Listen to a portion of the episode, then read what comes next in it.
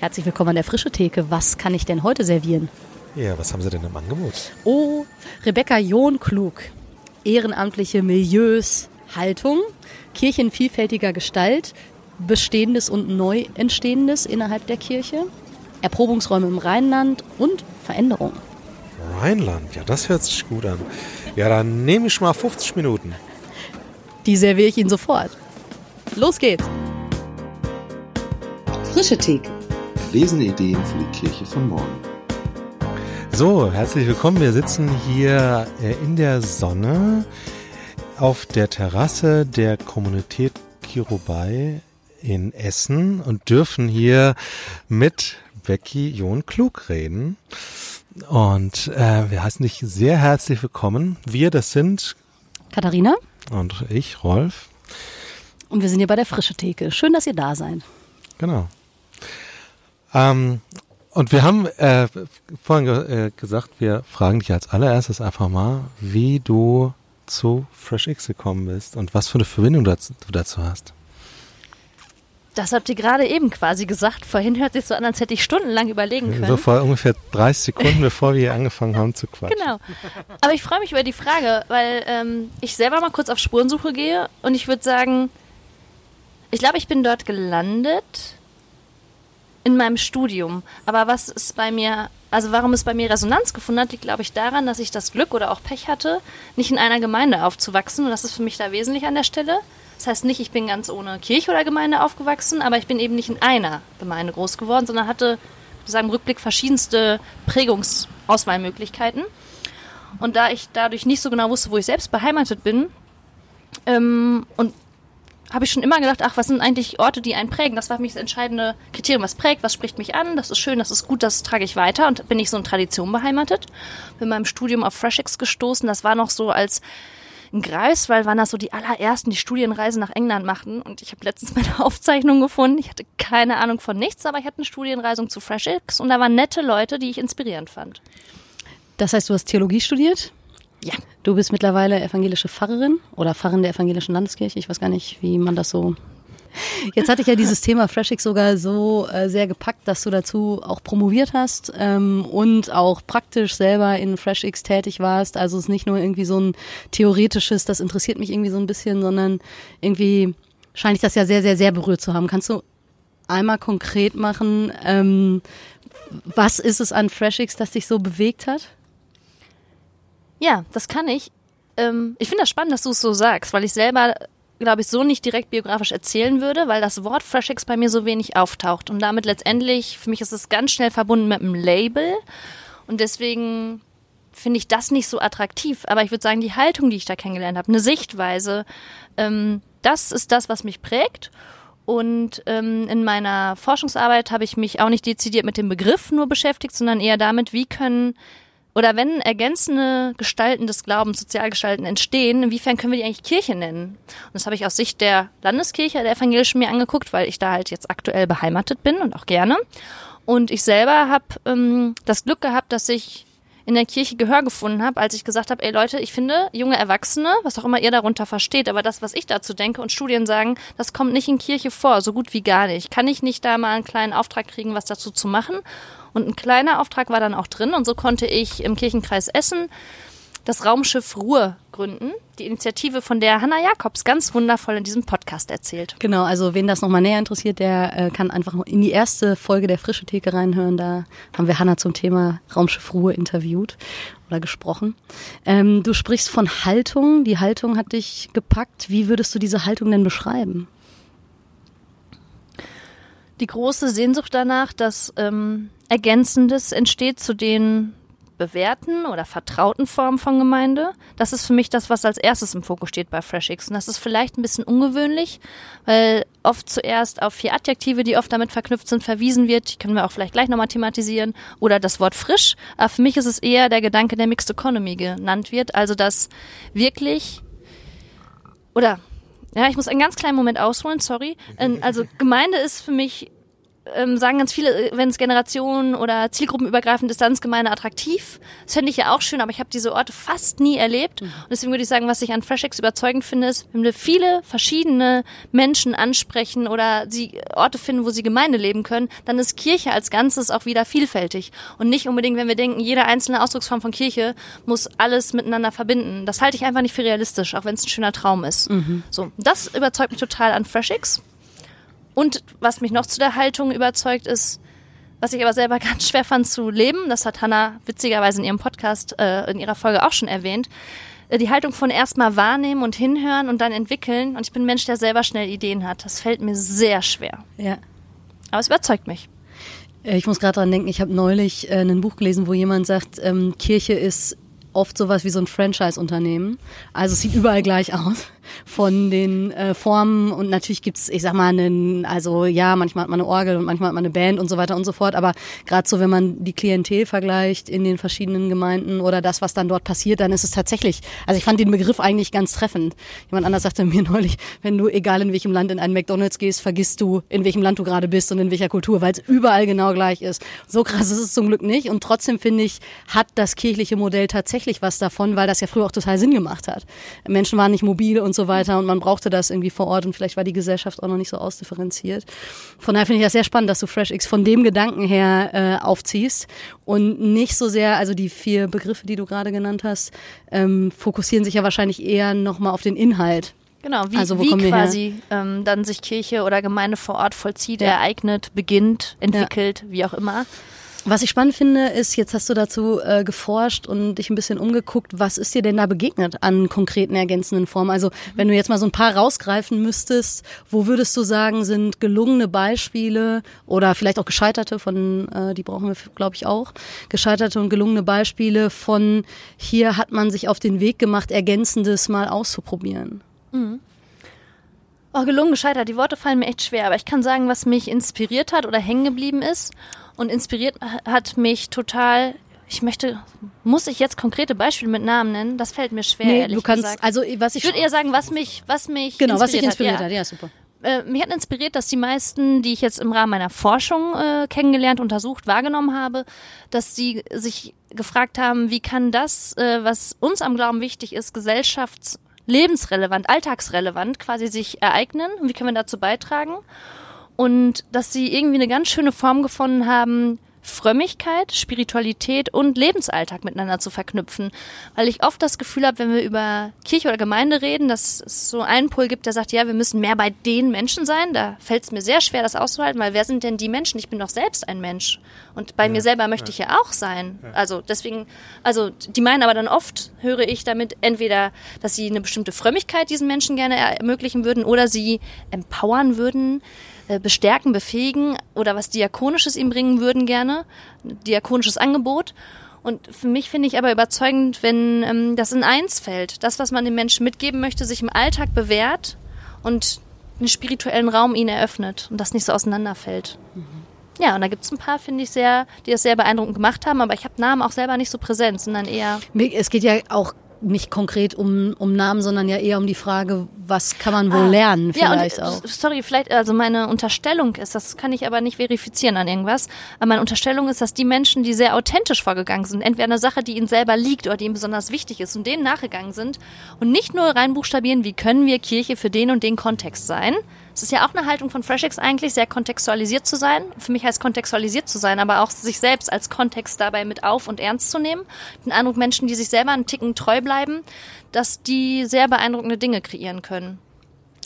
Ich, empfinde das auch als, als Falle, die immer wieder droht, dass man irgendwie äh, zwar sagt, oh, man will kontextuell arbeiten, aber dann sucht man sich einen Kontext, wo man arbeiten könnte, anstatt tatsächlich dieses, diesen, dieser erste Schritt erstmal bei, auf sich zu hören, glaube ich, und wo man, wo, wo Gott einen hingestellt hat, ganz fromm gesagt, ne? ähm, ist noch was anderes als dieses ähm, mal gucken, wo Kirche jetzt irgendwie reinpassen könnte oder fehlt. Das finde ich hat auch seine Berechtigung, aber meistens empfinde ich es als stärker, wenn Leute tatsächlich ähm, einfach das machen, wo sie zu Hause sind, wirklich zu Hause sind und darüber ähm, Glauben leben und Menschen ähm, auch mit in Kirche reinnehmen. Ich sehe es, habe ich ja gerade schon gesagt, genauso und trotzdem sehe ich da eine ganz große Herausforderung und Schwäche, weil wir haben uns in der Ausbildung mal mit den verschiedenen Milieus nach der Sinus-Milieuvorstellung beschäftigt und da kommen doch meistens Menschen, die hauptamtlich Kirche gestalten, auch viele, die ehrenamtlich gestalten, aus sehr ähnlichen beheimateten Milieus. Und das finde ich auch dramatisch. Und wir hatten eine einzige Person, die sagte, sie fühlt sich im hedonistischen Milieu, hieß es da, mhm. beheimatet. Und wir waren total begeistert, dass diese Person, wenn sie ganz authentisch Kirche sein leben würde, mhm. sehr wenig der klassischen Fahrfunktion erfüllen würde, aber ja. genial das, glaube ich, machen könnte. Leider weiß ich nicht, ob diese Person dieser Sache nachgegangen ist. Ja, und die Frage ist dann eben auch, ob das System Nachgehen das überhaupt, durfte. genau, ob das System das überhaupt äh, zulässt. Und irgendwie beschäftigen wir uns ja auch mit einem Erbe von, ich weiß nicht, in den wie viel letzten Jahrzehnten das im Grunde genommen ja auch so geprägt worden ist. Also alleine wer Theologie studiert, muss ja schon aus einem relativ gehobenen Bildungsniveau ähm, oder Milieu kommen. Ansonsten ist es ja Zumindest schon schwierig. Bock ne? auf viel reflektieren und denken haben ja, und, und lesen vielleicht und weniger schreiben. auf Spaß haben und Leben genießen an ja. erster Stelle. Aber das würde ich sagen, ist für mich gar nicht mit Theologie unbedingt verbunden, sondern mit dem Christentum würde ich sagen. Aus meiner Perspektive, da fehlt uns ganz viel Leiblichkeit, ja. die irgendwo mal in der Spiritualität glaube ich, vorhanden war. Aber das ist ein anderes Thema. Wir verlassen es ein bisschen, glaube ich, weil wir so viel spannende Enden finden. ja, das war bei Sarah da sind wir bei Sarah Dochan wieder bei dem Talk, ne? wo wir ganz viel über genau das Thema Leiblichkeit gesprochen haben. Auf den Talk freue ich mich schon. ja, was, was ich gerade noch mal dachte, was man daran eben auch merkt, finde ich, ist, dass, ähm, also wir haben vorhin kurz gesprochen über ehrenamtliche Freshix-Initiativen oder generell ergänzende Formen von Kirche, ähm, wo Ehrenamtliche leiten oder so. Und das wäre eigentlich voll die Chance. Mhm. Also wenn man sagt, es geht wirklich erstmal darum, sich selber als Kontext zu begreifen, da wo ich bin, dann dann ist man bei den Hauptamtlichen natürlich irgendwie relativ schnell irgendwo in einem Kontext von Kirche und Gemeinde und Parochie oder wie auch immer wir das jetzt nennen, wenn es landeskirchlich ist und wenn es katholisch oder freikirchlich ist, dann heißt es anders, aber im Grunde genommen gibt's ja irgendwie immer sowas. Aber wenn man tatsächlich stärker nochmal überlegen würde, so das Priestertum aller Gläubigen in den Vordergrund zu stellen. Und ich muss sagen, das finde ich schwingt zumindest bei dem, was du sagst, für mich total mit. Mhm. Also ähm, ich begreife mich als Kontext und äh, das gilt für alle anderen, die irgendwie mit Glauben assoziiert sind oder so eigentlich genauso. Aber ich erlebe, dass diese Haltung ganz wenig nur geprägt wird, weil dann irgendwie klar ist, es ist am Ende wieder rückgebunden an dieses Gebäude oder diese Pfarrgemeinde oder so. Also ich glaube, ich habe selber die Ausdrucksformen des christlichen Glaubens, die mich geprägt haben, und ich sage das so breit, weil es eben nicht nur Gemeinden waren, mhm. ähm, die waren immer rein ehrenamtlich. Und jetzt bin ich selber ja einen Weg gegangen, wo ich mich mit Hauptamt noch und nöcher auseinandersetzen muss. Und es passt für mich alles auch nicht ganz zusammen, aber irgendwie habe ich das Gefühl, doch, ich gehe diesen Weg jetzt weiter. Und gleichzeitig merke ich, ähm, also das, was du gerade angedeutet hast im Sagen, weiß ich nicht, ob ich das bis zum Ende gedacht so unterschreiben würde. Wenn wir das Priestertum aller Gläubigen ernst nehmen würden, wäre dann Kirche auch ganz vielfältiger und in allen Milieus, um bei dem Wort zu bleiben, weiß ich nicht. Denn es gibt ja auch die These, dass nicht alle Menschen gleichermaßen gern Leitungsfunktionen übernehmen. Oh, jetzt ist hier eine Diskussion um, wer leitet denn hier gerade das Gespräch weiter? Ja, wir sind so angeregt, dass wir beide intensive Fragen haben. Aber ich habe schon so viel geredet. Nö, wir haben halt einfach nur ein, wir müssen uns nochmal ein Mikro äh, kaufen, glaube ich, damit jeder eins hat. Vielleicht möchte uns jemand Geld dafür spenden. Ja, sehr gerne. Nee, ähm, okay, dann frage ich mal nach, weil mich würde interessieren, ob du, da, ähm, wie du das einschätzen würdest. Wäre sowas wie das Raumschiff möglich? Rein ehrenamtlich. Ähm, ja, da äh, kann ich euch sogar eine Antwort zu geben, die nicht nur auf meine ganz persönlichen Einschätzungen beruht. Wir haben das ja, ich war eine Zeit ähm, unterwegs und habe mich meiner Forschung gewidmet und in der Zeit haben wir mal erprobt, ob es rein ehrenamtlich geht, weil da die generelle Frage im Raum stand, wie geht's weiter also sprich vor Hannah Jakobs die Zeit. Und da haben wir gemerkt, es geht ganz vieles ehrenamtlich, aber was nicht geht, wirklich Teil dieser Kirchenstruktur und an diesem relativ tollen, aber auch komplizierten kirchlichen Ort zu sein. Weil das, was man als hauptamtliche Person an diesem Ort tut oder was ich getan habe und offensichtlich die jetzt auch noch, ist ganz viel Strukturzeug zu klären, um es mal grob zusammengefasst zu sagen, damit Ehrenamtliche nämlich spannende Dinge ausprobieren können, die sie überzeugt. Und ich glaube, wenn wir heute im Presbyterien gucken, gäbe es ganz viele, die Bock hätten, sich dort zu engagieren, wenn einiges an Zeug ihnen von der Schulter gehalten wird. Die machen ganz viel Personal- und Gebäudemanagement und Finanzzeug. Ich sage immer so Zeug. Ihr merkt, ich bin da selber auch nur halb kompetent, aber habe eine grobe Vorstellung und ein paar Visionen. Das passt eigentlich ganz gut zu dem, wo ich vorhin nochmal nachhaken wollte, als du sagtest, ähm, wäre das wirklich so, dass wenn Ehrenamtliche stärker ähm, ja, ich weiß, also stärker in initiieren könnten oder würden oder so, äh, ob das wirklich durch die Milieus hindurch würde. Und ein Argument war ja, dass vielleicht nicht in allen Milieus gerne geleitet wird. Kommen wir da nicht auch von einem bestimmten Bild von Kirche her? Also dass es eine, eine bestimmte Form von Leitung braucht und so weiter und so fort. Und das, was du jetzt sagst über die ähm, Zeit im Raumschiff, wo es ehrenamtlich lief und die Frage von, was fällt dann eigentlich an, also müsste das eigentlich alles anfallen. Ähm, und wie, also ich bin ja selber sehr überzeugte Landeskirchlerin und gleichzeitig nervt mich das auch manchmal, dass so ein Argument von ähm, ehrenamtliche Leitung ist deshalb schwer, weil man dann strukturell irgendwie Probleme kriegt oder das Gebäude irgendwie nicht gemanagt kriegt oder die und so weiter und so fort das lässt mich dann irgendwie selber an dem System, in dem ich mich ja irgendwie auch, äh, was ich als Heimat gewählt habe, irgendwie zweifeln, weil ich so denke, man, wenn das von vornherein ausschließt, dass bestimmte Leute oder Milieus überhaupt ihren Gaben und Interessen entsprechend aktiv sein können, müssen wir dann nicht eigentlich ans System? Oder ist uns das System so wichtig, dass wir sagen, ja, Pech gehabt, dann geht das halt nicht? Ja, und zusätzlich, warum soll dieses administrative Zeugs, wie du es nennst, warum betraut man Theologischen, Theologen damit? Also ich meine, die haben ja wirklich, in manchem können sie von der Vision her irgendwie was sozusagen denken und dann auch konkreter umsetzen. Aber ganz viel ist ja wirklich Sachen, da bräuchte man eher einen Wirtschaftswissenschaftler oder einen Architekt oder irgendwie sowas oder einen Hausmeister. ähm, was aber Theologen machen müssen, die irgendwie eigentlich ja mehr fürs Inhaltliche und für die Vision zuständig sind.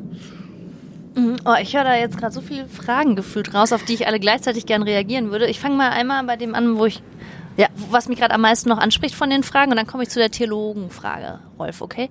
Ähm, dann kommst du zu den Fragen, die dich nicht so ansprechen. ja, ich bin nicht ganz ausgeschlafen, muss ich zugeben. Vielleicht ist nicht alles ganz reflektiert zu Ende gesagt. Ähm, ja, ich glaube, das das, was du gerade sagtest, mit mh, mm, hadern wir da nicht mit dem System. Also ich glaube, an dem Fall Raumschiff würde ich sagen, da hätte man vielleicht auch einen anderen Ort wählen können oder ein bisschen mehr auch nicht so im Fokus von Kirchenkreis und Landeskirche stehen können, dann hätte es schon ganz anders ausgesehen. Da ist für mich die Frage aber, welchen Kampf möchte man kämpfen oder welche Vision ist einem wirklich wichtig? Ich muss sagen, ich selber bin an der Stelle angetreten mit dem Wunsch, wirklich Kirche zu verändern und einen ergänzenden Ort von Landeskirche zu schaffen. Ganz bewusst, das war mir wichtig. Und ähm, ich glaube, in der EKM gibt es auch ähm, rein ehrenamtlich geleitete Sozialgestalten des Glaubens, wo Menschen einfach vor Ort, zum Teil im dörflichen Kontext, anfangen, Dinge zu tun, die einfach nicht mehr da sind, die sie aber so doll vermissen. Das ist eine ganz andere Herangehensweise. Ich glaube, an manchen Stellen müssen wir uns fragen, wo hindert das System, wo ermöglicht das System? Und man muss nicht alle Systemkämpfe so kämpfen, wie ich es an manchen Stellen vielleicht auch getan habe. Aber die Frage ist auch mal, was ist unsere Vision von Kirche? Brauchst ja. du überhaupt eine Landeskirche? Ja. Ganz kurz, EKM ist die Evangelische Kirche Mitteldeutschlands, falls noch mal jemand googeln will oder so die Erprobungsräume dort. Und die Frage zu Theologen und Theologinnen, ob die immer die Dinge tun, die am schlausten sind, dass sie die tun. Ja, meine Hoffnung ist ja, dass also, das ist ja so, nach, nach dem Theologiestudium kriegt man ja schon nochmal eine zweieinhalbjährige Ausbildung mit dem Fokus Praxis, wo auch verschiedene andere Themenfelder kommen, auch ein bisschen Organisation und solche Dinge. Meine größte Hoffnung ist, dass man in diesem Seminar für pastorale Ausbildung, wie es bei uns heißt, am meisten lernt, was sind meine Kompetenzen, meine Grenzen und wo hole ich mir Hilfe. Ich würde sagen, ich hatte da eine ganz brillante Ausbildung, weil es sehr um unsere Persönlichkeit ging und dadurch bin ich gut gestärkt in verschiedene Aufgaben gegangen. Aber das würde ich sagen, das ist eigentlich die Aufgabe nicht nur von Theologinnen und Theologen, sondern Pfarrern und Pfarrerinnen, mhm. am Ende der Ausbildung dafür kompetent zu sein, zu wissen, wen man wofür braucht und wie man die Leute zusammenholt und vielleicht begleitet. Ja. ja. Das fände ich wesentlich. Ah, jetzt bist du ja hier in der Evangelischen Kirche im Rheinland äh, angestellt, ganz äh, frisch.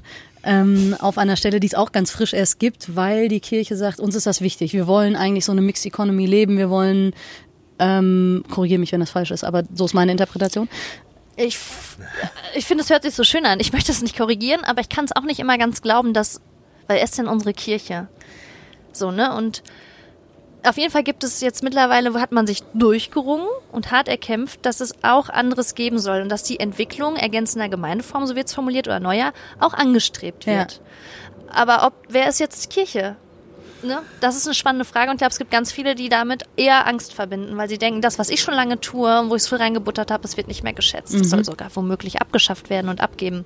Also deswegen gucke ich so, wie ich gucke. Ja, Ja, Mach aber ruhig mal weiter mit das, deiner Frage. Genau, das konnte man ja nicht sehen, wie Becky geguckt hat, als ich gesagt habe, was ich gesagt habe. Also, zumindest gibt es eine Kirchenleitung, die sagt, wir wollen innerhalb unserer Landeskirche neue Gestalten von Kirche fördern. Sorry, ich muss das wirklich korrigieren, sonst kriege ich Stress im Rheinland. Okay, Nein, im Rheinland ist ganz wichtig Basisdemokratie. Ja. Das ist schon so, dass es basisdemokratisch auf einer Synode, heißt das bei uns, dieses Entscheidungsgremium Mhm. Landesjemand entschieden wurde. Ja, da, hat man sich zu durchgerungen. Ja, genau. Mir geht's jetzt, glaube ich, Ja. also das ist ja dann die Kirchenleitung sozusagen. Mir ging's jetzt nicht um ein Top-Down-Gefälle, sondern die Kirche wird Genau, bei uns ist basisdemokratisch der Begriff. Kirchenleitung nur anders belegt. Okay. Deswegen wollte ich Ja. das nur hier für alle Rheinländer, die das hören. Nein, wir denken an die Basisdemokratie und schätzen sie. Vielen Dank. ähm, ich stelle meine Frage einfach nicht zu Ende, sondern sage, was ist eigentlich deine neue Aufgabe? Kann man auch sagen. Schön umschreiben. An dieser Stelle doch mal kurze Seitennotiz. Vielleicht ist das manchmal auch das Problem, nach außen zu kommunizieren, was Kirche eigentlich ist und was wir tun und warum das relevant sein könnte. Ich muss auch immer um sieben Ecken denken. Es tut mir wirklich leid. Also Klarheit ist nicht meine größte Stärke. Ich, meine neue Aufgabe ist, dass es ein sogenanntes Projekt Erprobungsräume gibt, was beschlossen wurde, wo das Anliegen ist, dass wirklich ähm, ergänzende Gemeindeformen erprobt werden in der EKIR. Oder nicht nur Gemeindeformen, sondern überhaupt Gemeinschaften, Glaubensvermittlungsinitiativen, was auch immer. Und wir gucken, was können wir als Gesamtkirche davon lernen. Und meine Aufgabe ist, das zu kommunizieren, dass es das gibt und Menschen dazu zu motivieren und Initiativen und Gemeinden das zu tun, aber auch mit Gemeinden und Menschen Kontakt zu sein, deren Weg das nicht ist, die ja vielleicht Türöffner sein könnten oder die sonst ganz frustriert wären oder ja, also mir, es geht nicht nur darum, dass ich jetzt mit hippen, freshen, neuen Leuten reden soll, sondern generell dazu beauftragt bin, dass in der EKE Erprobung von Neuem möglich wird. Das hat ja ganz viel mit Ausprobieren zu tun und ähm, da wird ja wahrscheinlich irgendwie, also nicht alles inspirieren, um mal bei dem Wort von vorhin zu bleiben. ähm, was sind deine Ideen? Oder ich meine, du hast jetzt ganz frisch angefangen, aber ähm, gibt schon irgendwie Ideen, Visionen, wie das konkret aussehen kann und wird? Ähm, wie, wie ich die Stelle ausfülle oder wie Ja, die Erprobung aussehen? genau, oder wie ich das von beiden was erzählen. Ja, das ist auch beides super. Also aber will ich nicht hören. Doch, doch, das will ich sehr gerne hören. Ja, ich, ich glaube, ich hätte es formuliert. Das ist ja, also, das ist ja irgendwie super, dass es so einen Beschluss gibt. Aber davon ist ja noch nichts passiert. Sondern die Frage ist ja, wie kommt das jetzt tatsächlich irgendwie ins Rollen? Und in äh, manchen Strukturen, in denen Erproben jetzt in den letzten Jahrzehnten vielleicht nicht das Oberste auf der Tagesordnung war, ist das ja auch was, was man vielleicht nochmal neu lernen muss. Oder wo man sagt, vielleicht gibt es Leute, die gerne erprobt hätten, aber die gar nicht gewusst haben, wie das geht und jetzt ist auf einmal Raum für die geschaffen oder so. Aber wie wird es jetzt konkret, dass tatsächlich was passiert? Muss ich selber noch ein bisschen rausfinden, weil ich es ja eben nicht im Alleingang als äh, Becky oder Rebecca Jung klug einfach mache, sondern mit und für meine Kirche. Und ähm, was mir aber vorschwebt oder was mir ganz wichtig ist, ja, es wird jetzt offiziell Raum zum Erproben geschaffen. Jetzt gibt es aber Menschen, die sind vor Jahren oder Jahrzehnten schon losgegangen Genau. und hatten nicht Erprobungsraum, Ja. sondern mussten hart erkämpfen und haben vielleicht bisher heute noch nicht mal Wertschätzung, sondern nur Gegenwind bekommen. Und ich würde gerne als allererstes einmal hinschauen, was gibt es in der EKIR erstmal überhaupt schon an ergänzenden Gemeindeformen, inspirierenden Initiativen und was haben die bisher erlebt und was brauchen die eigentlich gerade? Ähm, um das weiter zu prägen. Meine These ist auch, dass ganz viel theologischer Nachwuchs, und theologisch meine ich jetzt nicht nur Pfarrer und Pfarrerinnen, sondern sämtliche Berufe, die in Kirche inhaltlich arbeiten, ähm, dass die aus solchen Gemeinden und Gemeindeformen kommen, die eigentlich nie gewertschätzt oder selten gewertschätzt wurden. Also mein erstes Ziel ist hinzuschauen und mein zweites Ziel ist, ähm, das zu kommunizieren, dass es Raum zum Erproben, wirklich zum Ausprobieren gibt und selber kompetent darin zu werden, wie ich Menscheninitiative darin begleite, im ernsthaften Ausprobieren, weil Experimentiercharakter ist ehrlich gesagt scheiße schwer. Wir finden das Ja. alles voll toll. Es überzeugt mich inhaltlich In der total. Theorie ist es immer super. Aber man wird eigentlich ja immer auch gefragt, gerade wenn nicht ganz klar ist, wie geht Kirche weiter und Ressourcen werden knapper, was funktioniert denn wirklich? Was trägt uns? Ja, und was sind die Kriterien für Funktionieren? Genau, ja, also geht's da total. hinterher um Zahlen? Geht's darum, dass die Leute die Gute Gefühle, genau oder Geld, Schöne Bilder, ja, gute Stories. Ja, Mitgliedszahlen, ja. Genau, also von daher ist es A noch viel offen auf der strukturellen Ebene, aber auch in meinem Kopf. Und für mich sind die wesentlichen Punkte gerade einmal hinschauen, was gibt es und B, wie schaffe ich Experimentiercharakter spirituell, strukturell und emotional so zu füllen, dass es wirklich Menschen in dieser Kirche sich trauen, auszuprobieren. Und natürlich ist mein großes Thema auch Kreativität. Also ich finde es total cool, wenn ganz unterschiedlichste Dinge wirklich ausprobiert werden. Dinge, die ich selber gerade noch nicht denken kann. Also ich hoffe sehr, dass ich gut in Kontakt mit tollen Menschen und tollen Ideen komme. Und toll meine ich jetzt wirklich so, ja, Dinge, die einen einfach überraschen. Und Vielfalt. Oh, das wäre so schön, wenn es vielfältig ist. Äh, du hast ja manches selber ausprobiert und ja. selbst rumexperimentiert an unterschiedlichsten Stellen. Was inspiriert denn dich? Oh, das ist eine große Frage. Mich inspirieren einzelne Menschen ähm, und vor allen Dingen Menschen, die die Dinge tun, die viel Mut erfordern und viel Risiko. Ich bin total sicherheitsliebend eigentlich. Aber ich bin dann über, also wenn Dinge mich überzeugen, dann tue ich sie, auch wenn das Risiko hoch ist, weil die Überzeugung bei mir immer der höchste Wert ist. Und mich überzeugt einfach, dass es Neues braucht. Also inspirierend finde ich alle, die etwas wagen und ähm, ja, ja, ich glaube, ich muss ehrlich sagen, nicht nur Konventionen folgen, aber da bin ich auch so ein bisschen bescheuert rebellisch, war ich schon als Kind so, ne? Alles, was so gewollt ist, finde ich nicht so interessant. Ob das jetzt eine tolle Inspiration ist, weiß ich nicht. Mich inspiriert aber auch ähm, ein Umgang mit christlichem Glauben, der im Alltag Relevanz erzeugt. Und den habe ich bei unterschiedlichen Menschen und unterschiedlichen Formen, wo Glaube geteilt wird, erlebt. Und ich glaube, man würde mich schimpfen als Patchwork-Christin, aber ich bin damit ganz ganz wunderbar groß geworden, dass ich mir aus verschiedensten Prägungen und Orten was zusammengesucht habe und mich unterschiedlichste Menschen ein Stück weit getragen, befördert, inspiriert haben. Bin ich ganz dankbar für. Bin auch heute noch ein bisschen heimatlos, aber jetzt gerade wieder am Andoggen.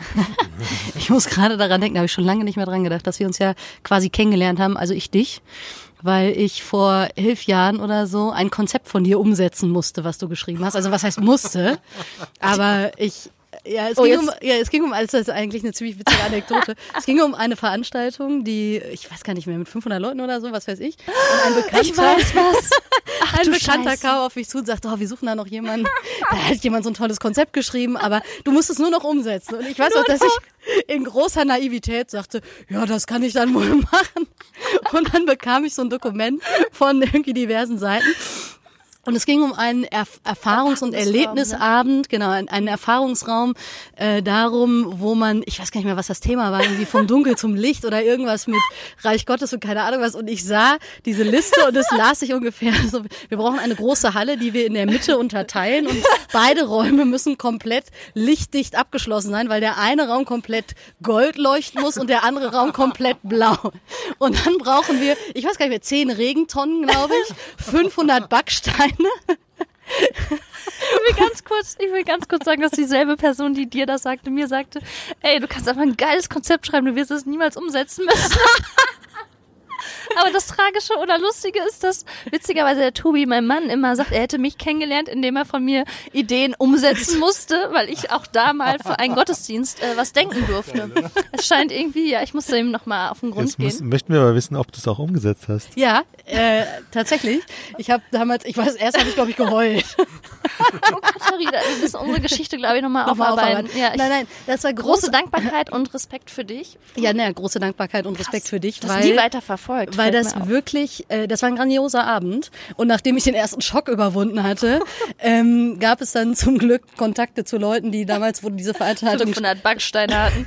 genau, die, die damals da vor Ort gewohnt haben, wo das war, die ganz toll Kontakte hergestellt haben. Also ich hatte jetzt selber auch keine zehn Regentonnen, aber irgendwie hatten wir am Ende zehn Regentonnen und ähm, hatten wirklich einen großartigen Abend und ich glaube, deshalb fällt mir das gerade wieder ein, weil du sagtest, ne, wo ist Relevanz, wo kann man erleben und erfahren, weil das wirklich was war, wo Leute ähm, spüren konnten, worum es inhaltlich ging. Und ich das damals, also als der Abend dann rum war, habe ich auch irgendwie drei Kreuze gemacht und auch gesagt, nie wieder sage ich irgendwas zu, ohne nochmal konkret nachzufragen, worum es wirklich geht.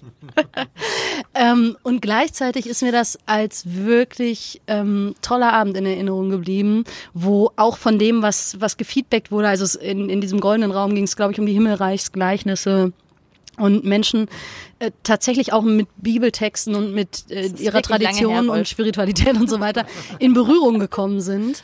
Ähm, und ich aber also am Ende auch sagen würde, das hat sich so gelohnt, da zu investieren und eben nicht zu sagen, und das begegnet mir manchmal ja auch in mir selber, ach, Sachen, die nicht so aufwendig sind, sind auch gut und die können ja auch gut sein. Mir geht's jetzt nicht um den Aufwand, bitte nicht falsch verstehen.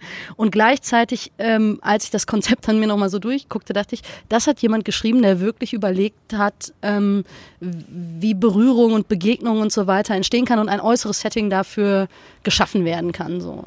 Ähm, und das, also habe ich auch an anderen Punkten irgendwie als Stärke von dir erlebt und manchmal ja, hat man einfach das Glück, dass man in, auf dem Gebiet irgendwie vielleicht auch begabt ist oder so und dass einem so Ideen selber kommen. Und auf der anderen Seite, glaube ich, für uns als FreshX Netzwerk ist ja auch eine Frage, wo teilt man solche Ideen? Oder wenn ihr jetzt hier anfangt auszuprobieren und rum zu experimentieren und ähm, Dinge, äh, also Erfahrungen mit, mit Sachen macht und so, wo wird man davon lesen können? Wie kann man daran vielleicht teilhaben? Und ähm, mir geht's nicht darum, Sachen zu, zu adaptieren, also zu adaptieren schon, aber nicht zu kopieren oder zu sagen, so jetzt habt ihr hier was und das transferieren wir jetzt mal woanders hin oder so. Und gleichzeitig habe ich den Eindruck, dass es bei Kreativität und Inspiration ja manchmal schon hilft, dann irgendwie konkrete Ideen mal miterleben zu können oder geteilt zu kriegen oder so. Sorry für diese, dieses lange Ausholen, aber irgendwie hat mich das gerade nochmal gepackt. Ich muss auch gerade nochmal ein- und ausatmen und äh, glaube ich, äh, kurz bei dem ganzen Ergänzen, ähm, damit hast du, glaube ich, erfasst, was äh, meine Stärke, meine größte Herausforderung ist. Ich denke total gern Dinge und denke sie, glaube ich, auch gleich groß und so, wie ich sie selber wunderschön oder total hilfreich oder berührend fände. Ähm, und jetzt habe ich aber ja gerade eine Aufgabe, wo es gar nicht darum geht, dass ich Dinge so konkret denke oder so kreativ, sondern dass ich anderen so einen Raum eröffne. Das finde ich doppelt und dreifach herausfordernd und kann ja auch noch nicht beantworten, wie andere davon mitbekommen werden, wie in der Evangelischen Kirche im Rheinland, also kurz EKIR, wenn ich das nachher nochmal sage, das Wort, das meint es, ähm, wie wir das ähm, umsetzen. Aber ich lasse mich gerade da wirklich von der Kirche in Mitteldeutschland, die schon länger Erfahrung mit dem Projekt Erprobungsräume hat, inspirieren und gucke, was haben die für Formate zum Beispiel geschafft, um Menschen zu begleiten oder zu inspirieren oder auch wieder neu zu motivieren nach Ausprobieren und vielleicht auch Scheitern. Und die haben ganz tolle Titel den Sachen gegeben und jetzt träume ich unter diesen Titeln selbst schon so ein paar Formate, die ich ganz schön fände und hilfreich, muss aber erstmal gucken, ob es klappt. Sind die schon spruchreif? Kann man schon mal Bei mir nicht. verraten? Nee, bei mir ist es überhaupt noch gar nichts spruchreif. Ich bin hier gerade in meiner zweiten Arbeitswoche quasi. ja, aber, dann, aber deine ähm, Träume schon spruchreif. meine Träume, ja. Also ich, nee, ich möchte lieber mal euch ähm, diese wunderschönen Titel der Evangelische Kirche Mitteldeutschland sagen und träumt doch mal selber dazu. Resonanzraum. Ist doch nicht ein ganz klassisches kirchliches Begleitungsformat, würde ich sagen. Oder auch Reformerzeit. Resonanzraum, genau. muss ich sofort an Rosa denken. An Hartmut Rosa. Hartmut nicht die Rosa, Farbe Rosa. nicht die Farbe. Ja. ja, Was also war das zweite? Ähm, Reformerzeit. genau, Reformerzeit. Aha. Oh, die ist jetzt am Wochenende, ne? Die ist am Wochenende. Das sind Ver- Veranstaltungen. Ach Ich, ja, ich habe das Glück, dass ich damit hinfahren darf. Genau, ich darf auch Dinge sagen, aber auch Dinge hören und erleben. Ahne, vermute ich, hoffe ich. Genau, und äh, möchte mich selber inspirieren lassen, aber das, darauf habe ich richtig Bock, ähm, Menschen zu begleiten, ganz konkret, nicht nur in, wie geht das so abstrakt und wie schaffe ich dazu Strukturen oder so, sondern wie, was sind das für Formate, wo man einander begegnet und Erlebnisse teilt? Das ist für mich ganz wesentlich. Erlebnisse miteinander haben und ja. Ich, ich finde, die beiden Begriffe hören sich sehr positiv, ähm, wertschätzend an. Mhm. Also so Reformerzeit höre ich als, hey, ihr seid Menschen, die was bewegen wollen. Eigentlich seid ihr vielleicht manchmal als Querköpfe und anstrengend empfunden von irgendwelchen Leuten, aber wir sehen euch als Reformer und entweder es ist eure Zeit oder wir geben euch jetzt hier Zeit. Das finde ich total, einen total spannenden Begriff. Ja, da müsste man jetzt natürlich fairer halber sagen, da müsste man die Menschen in der EKM die Köpfe mal zusammenbringen und sagen, was habt ihr euch dabei gedacht? Mhm. Ja. Aber ich finde es auch sehr wertschätzend und schön und freisetzend vor allen Dingen. Ja. Und ich glaube, man hat Bock, also wenn man sagt, okay, wir haben jetzt hier so ein Seminarwochenende zur Begleitung aller Menschen, die in Erprobungsräumen aktiv sind oder so, das lockt mich noch nicht so. Nein, nein, nein. Aber so ein nee. Titel? Ja. Aber ich bin da auch total affin für so Worte. Ich kaufe auch Tees aufgrund der Worte. Ganz schlimm. Die schmecken oft nicht so, wie sie heißen. Ja, dann hoffen wir mal, dass das in der IKEA anders wird. Das Beispiel wollte ich so nicht zu Ende denken. Ich musste gerade denken an äh, die Bewegung in England, die ja so Pionier-Hubs haben, nennen die das, glaube ich. Also ähm, wo man entweder aufgrund von ähnlichen ähm, Projekten oder ähnlicher Ausrichtung oder so sich trifft und wie so Expertenrunde wäre, glaube ich, irgendwie das falsche Wort, weil es so klingt, als würde müsste man Experte Du sein, aber so Pionierhubs, H-U-B-S. H-U-B-S, Ich ja, habe gesagt Pionierhubs, auch ein geiles Format, was sie wohl meint, dass man sich so häppchenweise Ach da so, was, so aber jetzt, ja. Ja, also Hub H-U-B. Und das ist ja vielleicht auch spannend, dass jetzt zurzeit in unterschiedlichen Regionen in Deutschland, in unterschiedlichen Konfessionen und Organisationsstrukturen ähm, ähnliche Sachen passieren. Und die Frage nach Vernetzung und Inspiration, zumindest für mich ganz viel auch mit Begegnung zu tun hat. Und wenn man jetzt Reformerzeit hört und Resonanzraum und so, dann könnte es ja vielleicht auch in so eine Richtung gehen, irgendwie ja, so ein Hub, äh, also das muss nicht so heißen, vielleicht gibt's aber Häppchen. Aber wo man, also ich frage mich, dass man. Wo Kirche ist, ein Häppchen nicht weit. Ja, genau, und roter Tee. Ah, die Häppchen in meinem Kopf sehen anders ja, aus. in meinem Kopf sehen die auch sehr anders aus. Ähm, Ich meinte das auch nicht positiv. Aber apropos, stopp, Moment, kurze, kurzes Intermezzo. Ich, ich, äh, mein, mein Wunsch an mich selber ist, dass ich zukünftig über Abwesendes nicht negativ rede. Und die Kirche insgesamt, über die wir wahrscheinlich über unsere Häppchenvorstellung gerade ein bisschen lachen, ist ja irgendwie nicht ganz präsent. Zumindest keiner Vertreter, die das schön finden, sind gerade präsent und können dafür reden. Ich wollte nochmal versuchen zu prägen, dass Kirche was Schönes ist, weil ich ja auch Teil von Kirche sein möchte. Es fällt mir sehr schwer, aber es fällt mir jetzt gerade auf, wie schnell mir das direkt wieder in den roten Tee entrutscht. Das geht mir auch so, wobei es tatsächlich auch, also vielleicht bin ich einfach an den falschen Orten, aber Vertreter, die roten Tee geil finden, sind mir bisher auch noch nicht wirklich begegnet, sondern ich habe den Eindruck, an manchen Stellen schleppt man so Traditionen mit sich, Ja, wo man mal die Punkt. Frage stellen müsste, wer genau findet das eigentlich gut? Und wenn es dann dafür Leute gibt, dann würde ich ja sofort sagen, ja Halleluja, lass uns damit weitermachen. Aber manchmal stellt man dann auch fest, dass sich Sachen eingeschlichen haben oder aufgrund von, keine Ahnung, was die Gründe sind. Aber auf jeden Fall nicht, weil es irgendjemanden gibt, der sagt, so finde ich Kirche schön. Ja, Es sind oft einfach antizipierte Erwartungen. Also man denkt, alle erwarten das, also mache ich das jetzt. Und alle anderen denken das aber auch und niemand spricht diesen Elefanten an, der da im Raum steht. Ah ja, ihr habt das sehr, ja, ich bin ganz bei euch, ja? So kann ich gut damit leben. Danke. So, nochmal anknüpft an die Pionierhubs, sorry. Ich, oh Mann. Ähm, ich ich glaube, ich komme daher, dass ich vor einiger Zeit mal irgendwo war, wo wir darüber gesprochen haben, wie man Pioniere findet. Oder so Menschen, das, also die müssen sich ja selber gar nicht Pioniere nennen, aber Experimentierer, Ausprobierer, Leute, die Lust haben, eben sich auf sowas einzulassen. Und am Ende da landeten, dass wir gesagt haben, vielleicht ist das die falsche Frage. Vielleicht müssen wir eher fragen, wie werden wir eigentlich auffindbar? Und mit wir meine ich jetzt, also Kirche als Raum innerhalb dessen, das möglich ist. Ähm, das können die Strukturen sein, das kann eine konkrete lokale Gemeinde sein, je nachdem, wer jetzt irgendwie sagt, wir würden uns das eigentlich wünschen, dass es in dem, wo wir ermöglichen können, Menschen gibt, die das tun. Und das fand ich irgendwie eine total spannende Frage. Also wie merken denn jetzt andere, dass es das irgendwie gibt und dass das möglich ist und dass es gewollt und gewünscht ist und dass man darin bestärkt wird und so weiter und so fort. Und da kam ich, glaube ich, so irgendwie auf die Pionierhubs, weil das ja manchmal auch konkrete Ausgestaltungsformen dann irgendwie braucht. Ich bin ein ganz klein bisschen abgelenkt, aber auch, auch konzentriert. War da eine Frage drin versteckt oder Nee, eher ein nicht. Impuls? Nee, es war, also was heißt ein Impuls? Es war, glaube ich, was, was mich zurzeit bewegt und wo ich irgendwie denke, wenn das im Rheinland jetzt passieren soll, dann wird das ja spannend. Woher kommen, also wie werdet ihr auffindbar? Und ihr Ähm, meinst so äh, Projekterprobungsräume oder? Genau. Oder vielleicht auch, dass ähm, es eben eine Synode gibt, die sagt, wir wünschen uns das. Also vielleicht ist das de, der zweite Arm der Frage, wie wird es eigentlich konkret? Ähm, weil ich glaube schon, dass es manche Leute gibt, die sich eher frustriert schon abgewendet haben ähm, und die gar nicht mitkriegen, dass ein anderer Wind wehen soll oder dass es andere Möglichkeiten geben könnte oder so. Und manchmal ähm, hängt es ja dann auch an der, also ich sag mal, an den Kommunikationswegen. Wie kriegt man davon mit? Ähm, wie prägt sich am Ende auch so eine Kultur, ähm, wo diejenigen, die vielleicht sich eher am Rand fühlen oder so, ähm, mit in die Dynamik hineingenommen werden, weil das ja häufig die sind, die ähm, Veränderungspotenzial eintragen. Äh, Ich glaube, also das würde ich als meine Main Jobs sehen, also Kommunikation und Kultur. Und ähm, dazu muss ich aber für mich selber, da merkte ich, bin ich innerlich gerade drüber gestolpert, als du sagtest, ähm, das ist die Synode, die sich das wünscht. Wie erfährt man davon? Ich muss selber noch herausfinden, wünscht sich das meine Kirche wirklich? Ich glaube immer, sie haben sich zu dem Beschluss durchgerungen. Und ich muss noch sehr tarieren zwischen denen, die das aber auch ganz schwer fällt und immer gucken, auch nichts Bewährtes abschaffen. Und ich glaube, so geht es auf Dauer nicht, sondern entweder sagen wir, wir wollen nicht nur Erprobungsraum als Projekt eine Zeit lang haben und ein paar Lernerfahrungen machen, sondern wir sagen, Kirche darf und muss sich verändern, dann werden wir auch darüber diskutieren müssen, was nicht weitergeht. Das ist hart, das ist knallhart, das ist bitter, das ist emotional.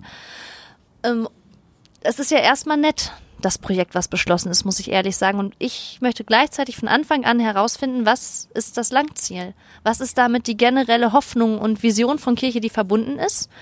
Und dann möchte ich Kommunikation und Kultur prägen und bestmöglich gestalten dafür. Aber da muss ich selber noch ein bisschen klären, merke ich, und nicht zu kleingläubig sein, glaube ich auch.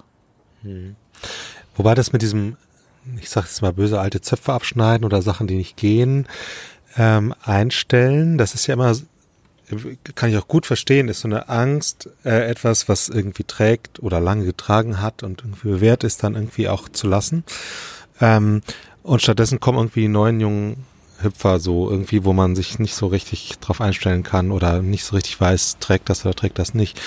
Aber ich empfinde das, ähm, eigentlich haben beide die gleiche Herausforderung, nämlich diese, was du vorhin schon gesagt hast, diese Fehlerkultur und auch die Scheiterkultur ist ja, äh, glaube ich, haben so kirchliche Startups, wie das heutzutage so gerne heißt, äh, haben es da leichter, weil sie sozusagen ähm, nicht so viel haben, an dem sie sich festhalten können, Mhm. wenn es nicht läuft. Und es wird in der Gründerszene ein bisschen gehypt, dass man so Genau, Fuck-Up-Nights feiert, also genau. Abende, wo man über Scheitern berichtet und gefeiert wird. Genau. Aber es ist die gleiche, ähm, die, die gleiche Mechanik oder die gleiche Mhm. Herausforderung für Sachen, die schon lange laufen, wo man vielleicht auch einfach den, sich zusammensetzen kann und sagen, wir finden gemeinsam den Mut, etwas, was nicht gut gelaufen ist, egal, oder was im Moment nicht mehr aktuell ist, egal ob es jetzt die letzten 30 Jahre gut gelaufen ist oder die letzten 30 Tage oder Wochen oder sowas, äh, aber irgendwann sozusagen einen gute, einen guten Abschied auch finden für Dinge, vielleicht auch in einer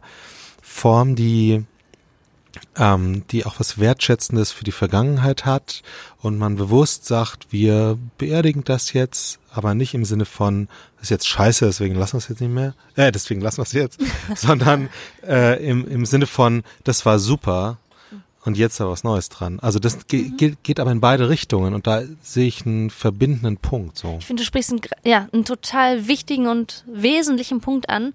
Ähm, ich habe bisher oft gesagt, dass für neue Gemeindeformen, diesen Begriff nutze ich jetzt mal gerade, bestimmte Kriterien oft gelten oder ab wann gilt es denn überhaupt als Gemeindeform und ähm, sind die denn in der Außenwirkung gut, sind sie in der Spiritualitätsdimension gut? Es gibt verschiedene Dimensionen. Und was heißt eigentlich gut? Genau, vergemeinschaften sie auch wirklich und ähm, da könnte ich ja jetzt ein paar Kriterien ähm, oder da habe ich eine Kriteriologie, das Wort kann ich zwar nicht sagen, aber entwickelt in meiner Arbeit, die mich sehr interessiert oder die ich nicht unrelevant finde, die könnte man weiterentwickeln, aber ich habe mein Punkt wäre eigentlich, dass nicht immer an ergänzende oder neu entstandene Formen, sondern dass alle Ja, Gemeindeformen genau. gleichermaßen anhand der gleichen Kriterien, die natürlich ein bisschen kontextualisiert werden müssen, aber mal angeschaut werden.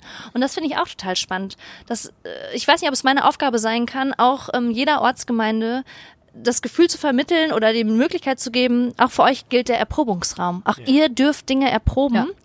Aber meine Grundhaltung von Kirche wäre, wir müssen alle an einem, also wir müssen die gleichen Dinge uns zugestehen und wertschätzen und wahrnehmen und, nicht so rechtfertigen müssen. Ständig machen. Und Ja. trotzdem ist es total schwer, weil ehrlich gesagt ist es einfacher, ich nehme das Beispiel Raumschiff, ist mir halt am vertrautesten, dort eine Sache wieder abzuschaffen und zu lassen, die wir neu ausprobiert haben, weil wir gesagt haben, wir probieren sie aus. Ja. Und jetzt überzeugt aber mal ein Presbyterium, dass diese Haltung nicht ständig hat und diese Freiheit auch nicht hatte, Und seit 50 Dinge Jahren zu lassen. eine bestimmte Sache Das macht. ist ne? was Ja. anderes, aber trotzdem finde ich ja, ich möchte dahin, was du beschreibst. Genau. Und die Herausforderung wird sicher sein, dass, dass man irgendwie nicht, dass die, die Presbyterium, die das seit 30 Jahren machen, nicht als die Verlierer sich fühlen Mhm. und die äh, irgendwie kirchlichen Startups als Gewinner, obwohl Ja. sie genauso Ja, scheitern. genau. Oder Ja. vielleicht noch viel mehr oder viel krachender, wenn man das mal so irgendwie vergleichen will, sondern dass man irgendwie sich wirklich als Gemeinschaft fühlt, die irgendwie gemeinsam, ja, den Mut haben, Dinge auszuprobieren. Und überhaupt, sorry, ich ergänze dazu noch einmal kurz, ähm, Scheitern als, ähm, das ist was nicht Schönes. Also Fuck Up Nights hin oder her, Scheitern feiern, es ist nicht schön. Und ich glaube, es gibt ganz wenige Settinge, Settings und Räume, wo man sich wirklich traut, darüber zu sagen, das gelingt mir einfach nicht und ich leide darunter. Und in Kirche finde ich es auch noch sehr schwer, gerade unter diesem Druck, die Ressourcen werden weniger. Ja. Und spannend wird's ja dann, wenn man irgendwie denkt, dass das, was man jetzt macht hier, das sollen ja nicht irgendwie Projekte sein, die dann in drei Jahren verschwunden sind, Ja, sondern oder wenn die man nur das, alles kaputt machen oder nur Geld verballern oder Menschen. Ja, sondern wenn man diesen Mixed Economy Gedanken ernst nimmt, dann geht es ja darum, dass jetzt auf lange Sicht, also sagen wir mal das, was wir wahrscheinlich noch sehr aktiv erleben in 15, 20, 30, 40 Jahren oder so, also wenn das tatsächlich Frucht bringt, dann äh, sich die Gestalt von Kirche als Gesamtheit verändert hat Ja, und es eben vielfältige Vision, Reformen gibt. Auch stehen möchte. Und, wirklich. und das würde ja bedeuten, dass dieser Projektcharakter also tu, ja, vielleicht tut man sich gar keinen Gefallen, wenn äh, wir haben an anderer Stelle da schon öfter drüber geredet, dass warum nennt man sowas Projekt und den Sonntagsmorgensgottesdienst nicht? Also wann kommt eigentlich was aus dem Projektstatus raus? Wann darf man sich als FreshX oder als jetzt neue Sozialform von Kirche oder so eigentlich einfach Kirche nennen und muss eben nicht mehr sagen, wir sind ein Projekt, wir sind eine Initiative, wir sind eine Freshix, sondern man sagt eben einfach, wir sind Kirche und den Leuten fällt gar nicht auf, dass das äh, kein klassisches Kirchgebäude ist oder kein klassischer Sonntagsmorgensgottesdienst und so weiter und so fort. Und das wird, glaube ich, auch für uns alle irgendwie nochmal harte Arbeit. Ja, das ist ein Anliegen meiner Forschungsarbeit, ähm, dafür Kriterien bereitzustellen, zu sagen, wann reden wir, da habe ich mich auf den Gemeindebegriff fokussiert, müssen wir hier nicht vertiefen, das ist eher auch ein theoretisches Thema, aber es macht einen Unterschied in meiner Landeskirche, ob man Gemeinde ist oder nicht, in der Art, wie man mitentscheiden kann, Ressourcen verteilt sind und so weiter. Und da ist für mich schon eine Frage, haben wir jetzt bleibende Kirchengemeinden mit bleibenden Rechten, aber auch Pflichten, muss man dazu sagen. Ja. Und daneben Projekte, die eine unfassbare Freiheit haben. Also es gibt auch in der EKI einen langen Prozess schon, wo Gemeinden immer wieder gesagt haben, ach schön, dass ihr diese Rechtsregelung schafft, jetzt auch in anderer Form Gemeinde zu sein. Wollen wir doch nicht. Klaut uns so viel Freiheit, da verzichten wir auch aufs Ja. Geld. Also das muss man auch Ja, mal wahrnehmen. Ja. Also wie sieht hier wechselseitige Struktur der Teilhabe und Teilgabe aus? Ja. Also ich merke, äh, in dem Gespräch mit euch triggert es viele Themen an, wo ich denke, oh ja, das du ist dich ganz doch noch auf die nötig Stelle für meine beworben. Stelle. Das äh, kommt mit auf meine Agenda und hoffentlich finde ich dafür gute Arten und Weisen, es anzugehen und zu gestalten. Ja, und auch das sind ja Ausprobierungsprozesse, ne, das war kein Deutsch. Experimentierprozesse, also ne, auf allen Ebenen. So, es muss irgendwie Neues entstehen, für das es keinen Fahrplan oder keine ausgetretenen Wege gibt oder so. Manchmal lässt mich das dann auch fragen, sind wir, also, ist ein bisschen radikal, ne, aber ist, die, ist dieses System tatsächlich veränderbar? Oder kommen wir so stark aus einer bestimmten Tradition und Prägung, dass wenn wir nicht irgendwie so einen Tabula Rasa-Punkt finden, und das neu aufbauen, dass wir immer Sachen mitschleppen, wo wir uns unglaublich schwer tun werden. Und die haben ja ihre Berechtigung. Es ist ja nicht so, als äh, könnte man leugnen, dass die aus guten Gründen so sind, wie sie sind. Nur manches greift eben nicht mehr oder in bestimmten Situationen greifen manche Sachen nicht oder so. Ja, und ich glaube, ähm, dass meine Biografie, mit der ich vorhin einmal kurz angefangen habe bei eurer ersten Frage, ähm, eben gleichzeitig meine Stärke und Schwäche an dem Punkt ist, ich hänge erstmal an nichts. Ich habe keine emotionalen Verbindungen, weil ich durch nichts so ganz lang, lange geprägt bin. Das führt dazu, dass ich Dinge erst dann überzeugend finde, wenn mir jemand das gut erklären kann. Ja. Und das ist aber genau meine Herausforderung, weil ich damit manchmal Leuten in die Seele latsche. Mhm. Weil sie eben nicht nur gute Erklärungen manchmal haben, sondern es sind Gefühle und Ja. Geschichten, warum sie an Sachen hängen. Und das wahrzunehmen, aber trotzdem darin gut zu sortieren, finde ich eine ganz nötige Aufgabe. Und ich muss mal aufpassen, dass ich eben nicht von dieser rationalen Seite vom Pferd falle und sage, alles, was du mir nicht erklären kannst, forget it. Ja. Ist schon mal, mach ich platt, so Ja. ungefähr. Ja. Ich glaube, wir gehen so langsam in die äh, Schlusskurve. Ähm, was ich jetzt spannend fände, vor allem hier für den äh, Kontext im, äh, im, im Rheinland, ähm, angenommen, das hören jetzt irgendwie Leute, die sagen, ach Mensch, da habe ich noch gar nichts von mitgekriegt und das wäre doch für uns auch spannend oder so. Was machen die jetzt? Die, ähm, ich würde, ich sag so, ich finde, ihr könnt euch freuen, denn ich habe noch gar nicht angefangen damit und meine Aufgabe ist zu kommunizieren mit Hilfe von anderen Leuten. Freut euch, ihr seid eine der ersten, die es dann erfahren und ähm, schreibt mir oder guckt, ob ich bei Twitter, Facebook oder Instagram mittlerweile schon mehr präsent bin als aktuell. Und wie macht man das? Wie schreibt man dir? Und wie Ja. findet man dich?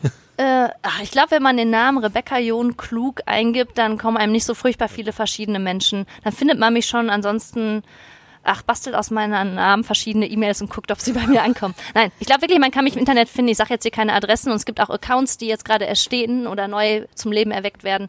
Aber ich fänd's super, wenn sie mit mir Kontakt aufnehmen und wir dann gemeinsam gucken können, was denn gerade die spezifische Frage ist oder was die spezifische Hilfe wäre oder wie wir zusammen weiter diese Vision vorantreiben oder auch kräftig verändern, weil ich vielleicht auch Quatsch erzählt habe und Leute sagen, nee, das würde ich anders sehen oder sage ich lieber jetzt schon, bevor die drei Jahre dieses, diese Aufgabe erstmal in die Richtung macht.